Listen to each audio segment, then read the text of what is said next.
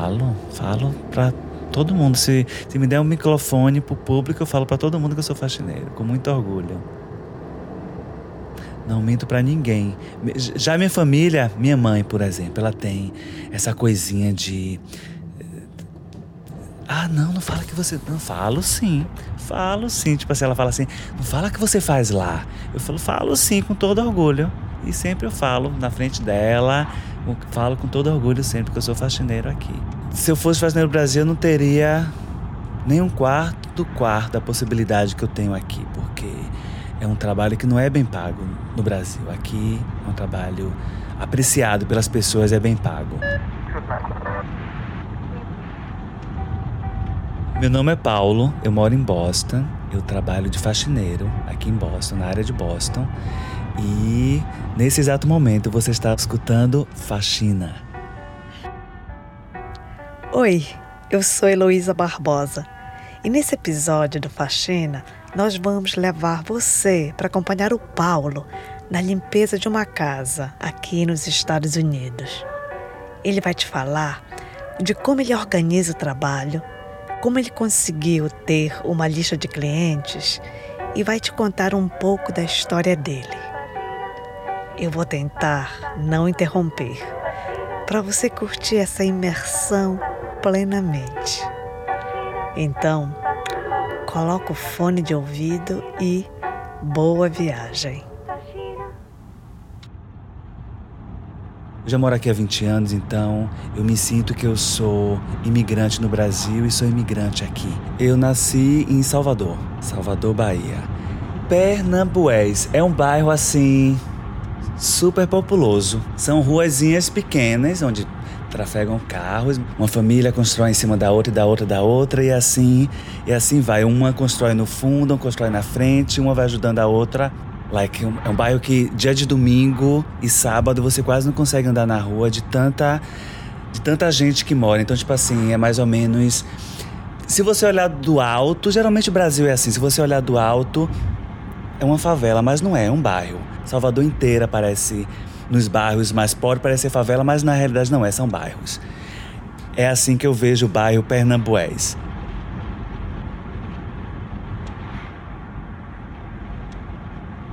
Eu sempre fui organizado com papéis. E quando eu brincava, eu brincava numa máquina registradora e eu tinha o dinheiro cortado certinho, quadradinho, e tinha dinheiro de um, dois, três, quatro, cinco, seis em papel e era tudo organizadinho. Meus papéis tinham um, um clips que eu colocava no lugar certinho. Então eu sempre tive essa vocação de ter tudo organizadinho no lugar. Eu comecei a trabalhar com 15, 16 anos office boy, né, como a gente chamava, como a gente chama no Brasil. Fui estagiar em banco, fui ajudar numa empresa de livro didático na área administrativa, tal, e depois dessa eu resolvi vir para cá. Então, eu, meu, meu, meu sonho sempre foi sair do país, nunca ficar onde eu nasci, ou vivendo a vida que eu nasci. Assim, você não quer dizer que você nasceu pobre você vai continuar pobre. Eu continuo pobre, mas numa condição melhor né? Eu venho de uma família pobre e eles não têm. Não tinha condições de me dar né, o dinheiro para vir para aqui, então eu comecei a juntar. Então, em 10 anos, eu juntei meu dinheiro para vir para aqui. Inclusive, eu juntei o de vir para aqui e juntei o de se por acaso não der certo aqui, eu tenho como voltar ainda ter meu dinheiro no banco, como continuar. Foi o que eu fiz, porque eu sou o tipo de pessoa que eu não sei tocar no teto se eu tiver que levantar meu pé. Eu tenho que tocar no, pé, no teto sem levantar meu pé. Eu vou lutar para conseguir meu objetivo sem levantar meu pé do chão. Meus produtos são uma caixa num canto do meu carro atrás. Tem que estar tá organizado, porque eu não sei viver sem estar tá organizado. Se estiver bagunçado, meus panos eu lavo toda semana com Clorox dobro certinho os pequenos, os médios os grandes. Então eu já pego certinho e isso me ajuda no tempo que eu faço o trabalho, porque tá tudo organizado, eu não perco tempo botando. E, e quando eu saio de uma casa, já a sacola já tá pronta para outra casa. Já chego na outra casa com minha sacola pronta para entrar na outra casa.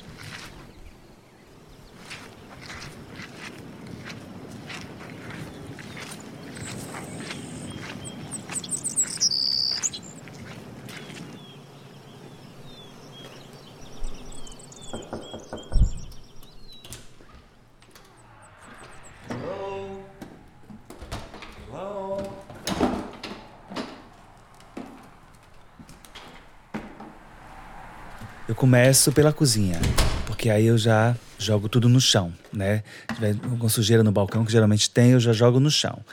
E aí, depois eu tiro o pó, passo o vacuum, o aspirador de pó e vou pro banheiro. Aí quando eu termino o banheiro, eu termino a casa fazendo, é, limpando o chão, passando pano no chão. Geralmente aqui nos Estados Unidos a gente usa muito pano molhado, né? Com algum produto. Depende do produto que a pessoa queira passar no chão. Como foi ser gay no Brasil? Eu no Brasil, eu, eu saí, como fala, saí do, do armário aqui. Tipo assim, eu beijei a primeira boca masculina com 26 anos aqui. Porque no Brasil, eu sabia que eu queria, mas eu vivia numa sociedade onde eu tinha que viver o que a sociedade queria que eu vivesse na época. Então, tipo assim, eu vinha de uma família evangélica e é, era difícil para mim sair do armário lá.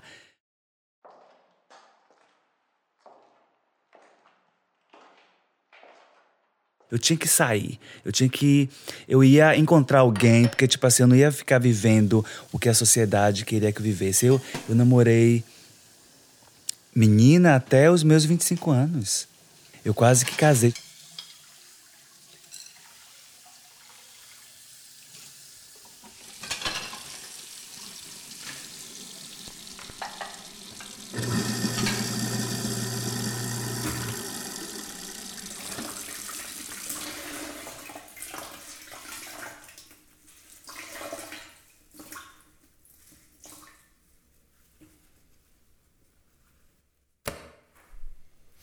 Eu sempre fui na escola, tipo assim. É... Meu cabelo sempre foi grande, liso, meu rosto sempre foi meio que singelo. Então, tipo assim, os meninos geralmente olhavam para mim e chamavam de, de menina. Às vezes meus, meus colegas me chamavam de Paulinha e me chamavam de menina.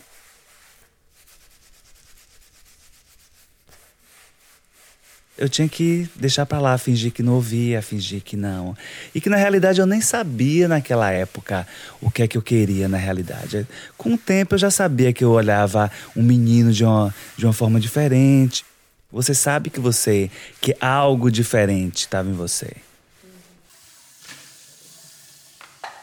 Eles acreditam que a gente que escolhe, quem quer escolher, quem quer escolher ser julgado por outra pessoa, quem quer escolher ser discriminado por outra pessoa, quem quer escolher viver essa vida que a gente vive, é, se a gente pega na mão, se não pega, se a gente fica olhando, a gente tá no restaurante, a gente tem que olhar pro lado, ver quem tá olhando.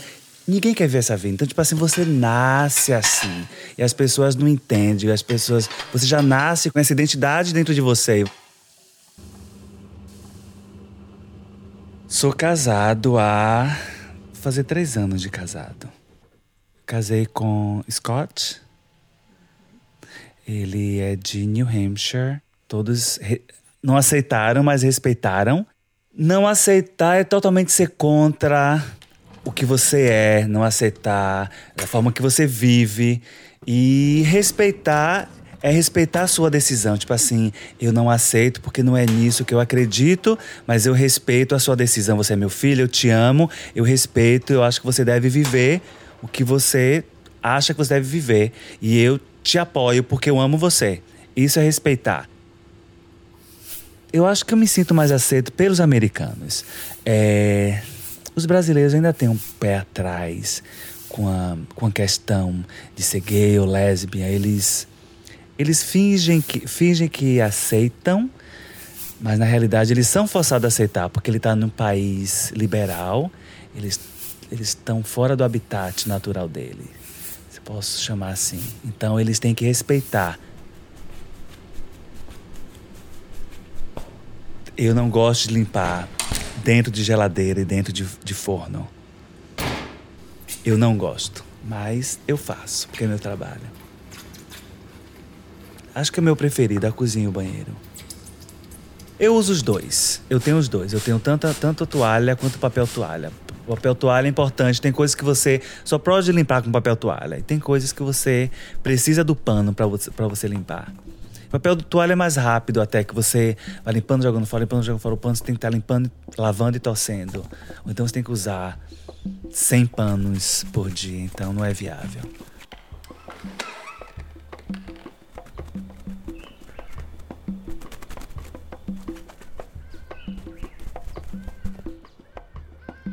Ah, eu tenho saudade de caruru, vatapá, comida baiana, camarão, adoro. Muqueca, muqueca de peixe, muqueca de siricatado, muqueca de camarão, muqueca de lagosta. E a gente em Salvador é assim, rico nessas coisas, frutos do mar.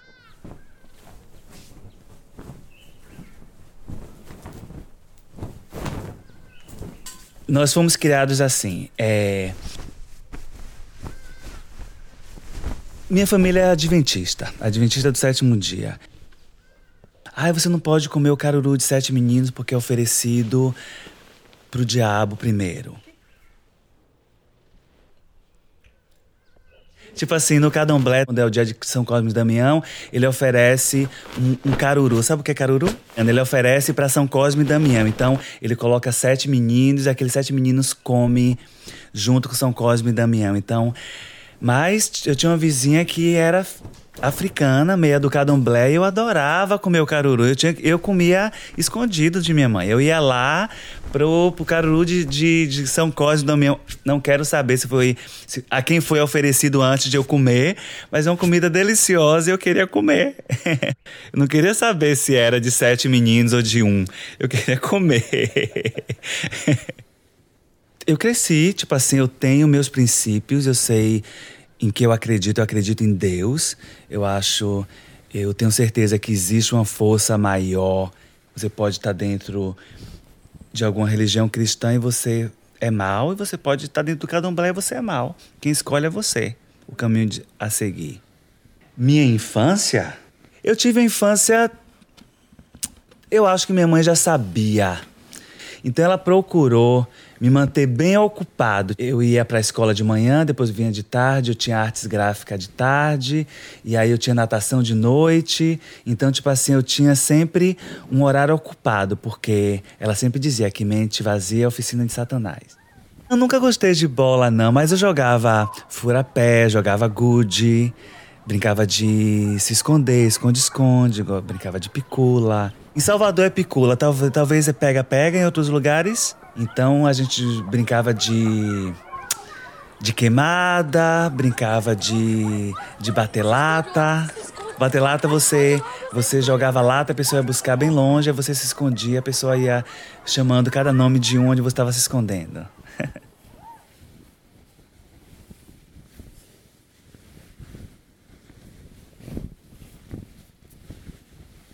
Final de semana, sábado era igreja e o final de ano a gente sempre ia para os acampamentos da igreja, que nós amávamos, e era acampamento assim de, de tenda, de barraca, sempre ia um lugar que tinha rio, tinha praia, então eram nossas férias também.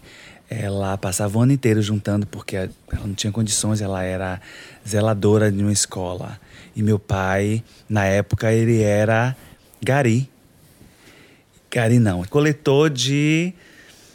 Eu esqueci agora, tipo assim, faz coleta de lixo.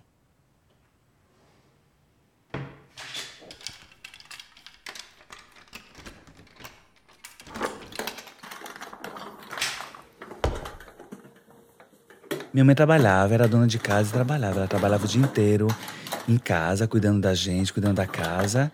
E cinco horas ela trabalhava na escola, sendo zeladora até as 10 da noite, todos os dias.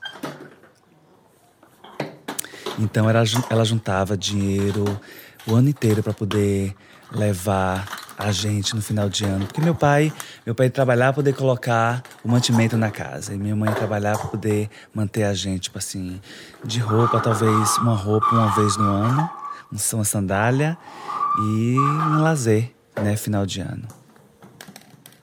É por isso que hoje eu fico nu por ela. Eu vendo minhas roupas, fico sem nada mais, o que ela precisar. Até o último, o último dia que ela puder respirar nesse mundo. Meus pais. Eu passei cinco anos sem ver meus pais antes de eu me, me, me tornar legal aqui no país. E é por isso que eu vou todo ano, porque eu tento viver esse tempo que eu perdi com eles. Eu sei que eu não vou conseguir, mas eu tento. Eu sei que aqueles cinco anos, seis anos que eu passei sem eles, eles envelheceram, eu cresci, eu aprendi muitas coisas. Eu não vivi aquele tempo com eles, eles não viveram o tempo comigo.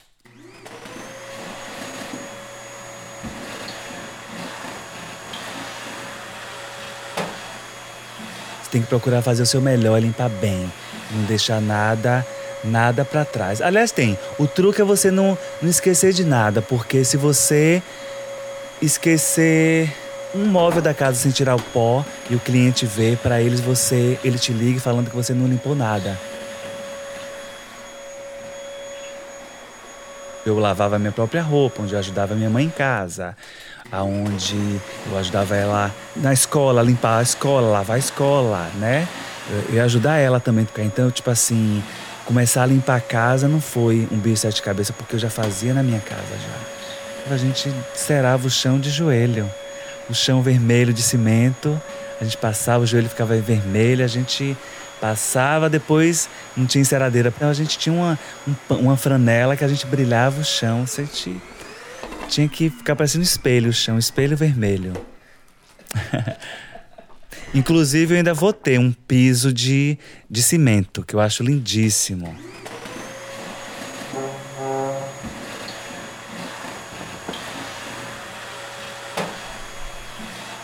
E antigamente, às, às, vezes, você tinha uma frente de casa grande, você pegava os móveis todos, botava no lado de fora, lavava a casa com água, secava, limpava tudo, depois botava de volta os móveis, era, era o meu tempo. E eu toda final de semana trocava meus móveis de posição, do quarto, da sala, da cozinha, trocava tudo. Toda semana. Meu pai ficava doido, mas eu trocava. Ele era o único que reclamava. Acho que ele se esbarrava. Eu acho que ele queria os móveis do jeito que era para sempre, porque eles sabiam onde estava tudo, onde ele, quando ele andava. Como é limpar casa nos Estados Unidos? Eu fiquei encantado com as casas, né? Porque é totalmente diferente do que a gente tem no Brasil. Então, quando eu começava a olhar as casas diferentes, eu falava assim, gente, parece casa de boneca, tudo coloridinha, bonitinha, tudo. Os jardins não tem, não tem muro, o jardim é, é aberto. Eu comprei meu, minha, meu, minha passagem para vir paguei à vista. E ainda vim, na época, com 2.220 dólares no meu bolso. Meu primeiro trabalho foi demolição e foi terrível. Eu queria voltar naquele dia para casa. E os primeiros anos aqui é muito depressivo porque é o primeiro aniversário sem família, primeiro Natal, primeiro Ano Novo, é primeiro, primeiro tudo sem a família. Então é um pouco, é um pouco, né, muito depressivo.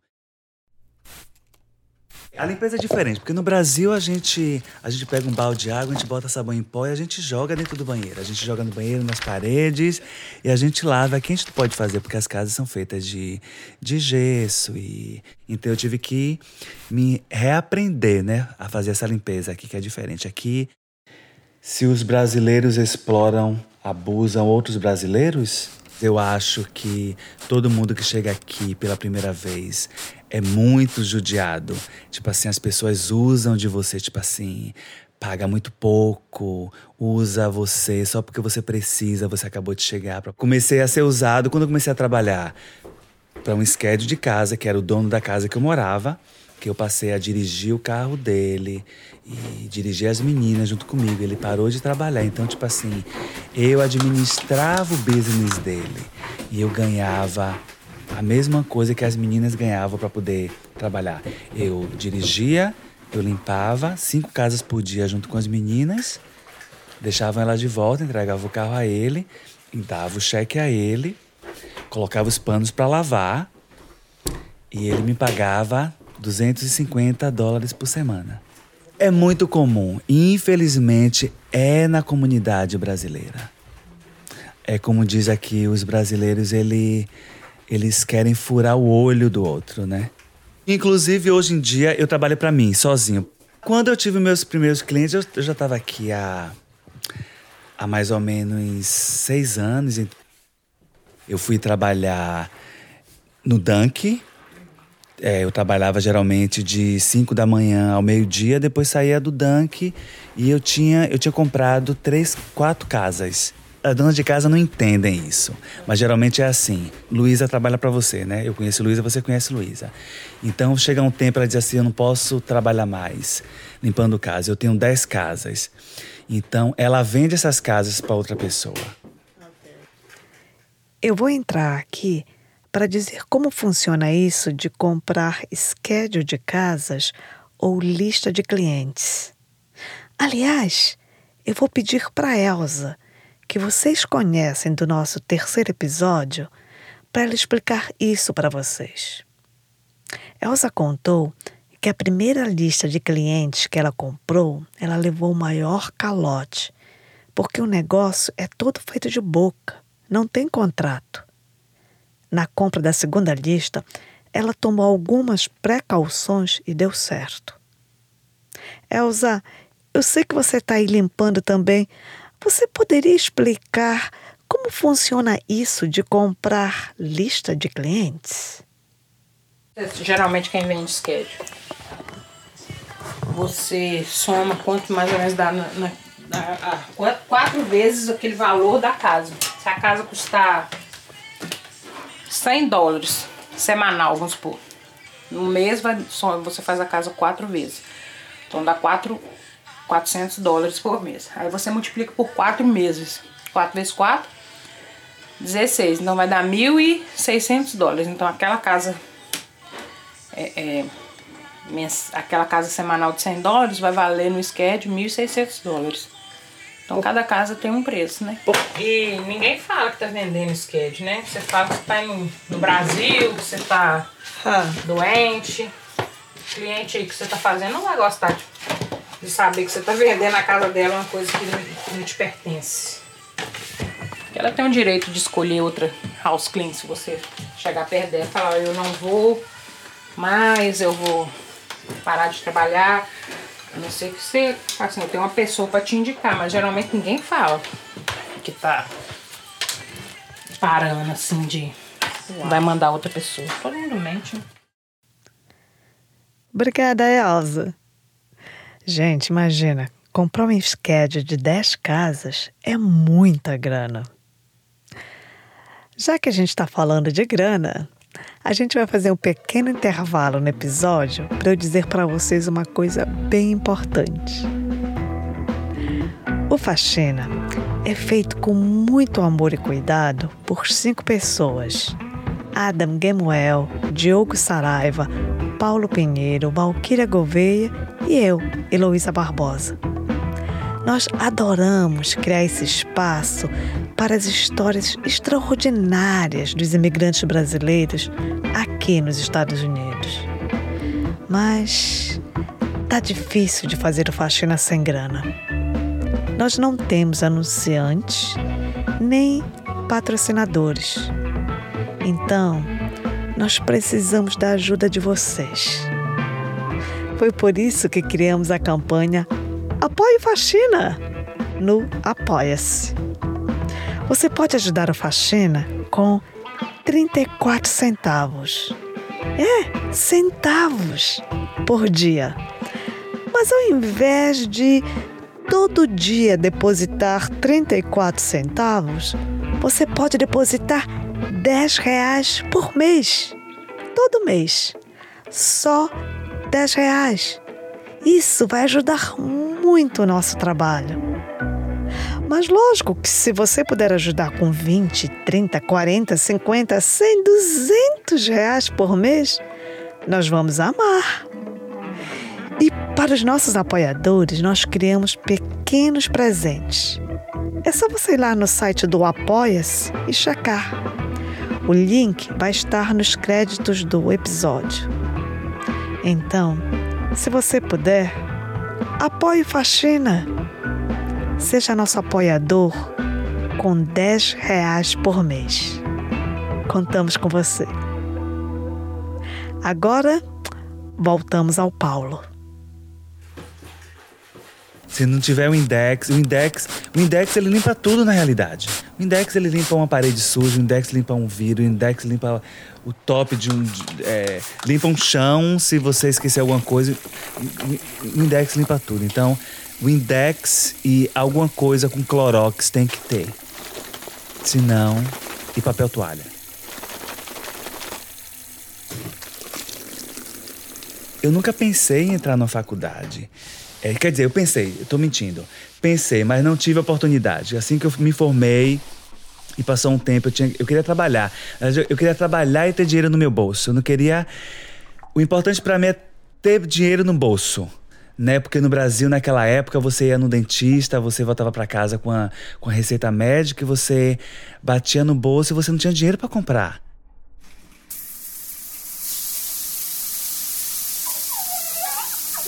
Então essa era a minha vinda, tipo assim, eu queria trabalhar, eu queria ter dinheiro no meu bolso.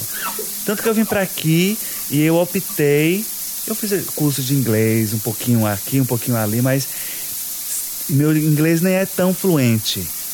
Eu optei por trabalhar e ter dinheiro. Acho que foi o que eu sempre pensei, é, sempre foi a minha meta. Nem inglês, nem espanhol, nem nada. Vim na cara e na coragem. Falar um ó com copo. Feito ó com copo. Já ouviu falar esse ditado? Eu não sei falar um ó com copo. É tão fácil fazer, falar, fazer um ó com copo, eu não sabia. Em inglês.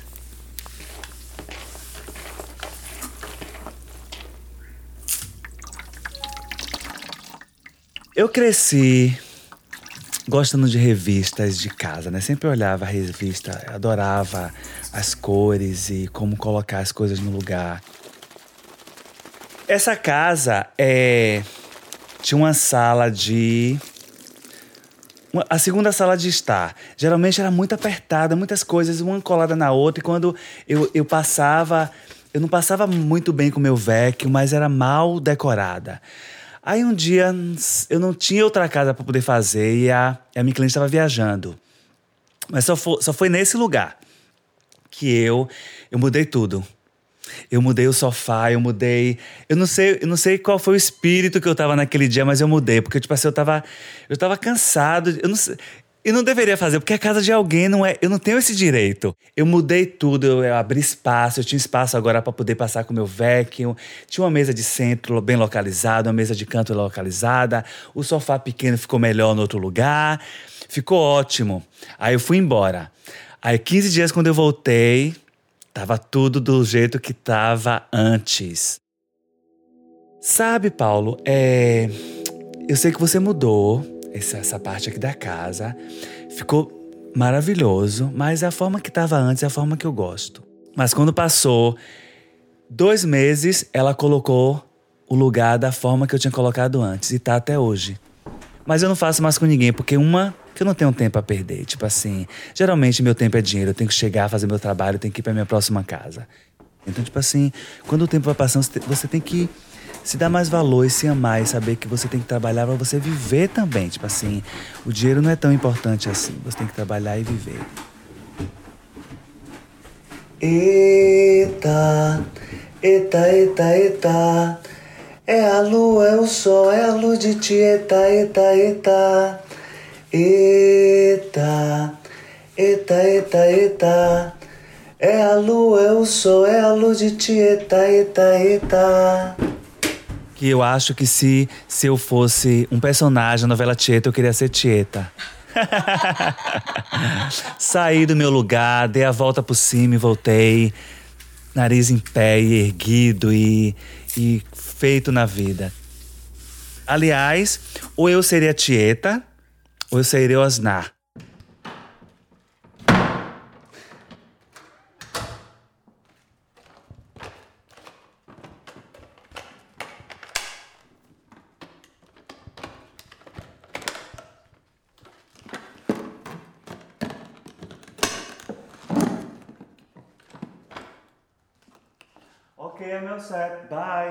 Week.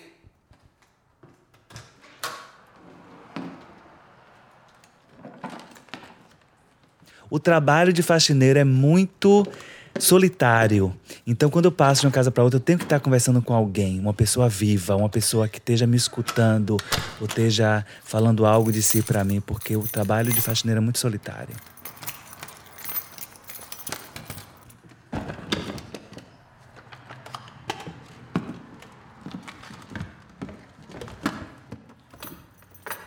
Se você, se faxina já tivesse existisse como podcast, você escutaria a faxina dirigindo no teu carro? Com certeza, porque eu estaria ouvindo a, a, a experiência de outras pessoas, né? E seria um bom momento de ouvir. Faxina, bum!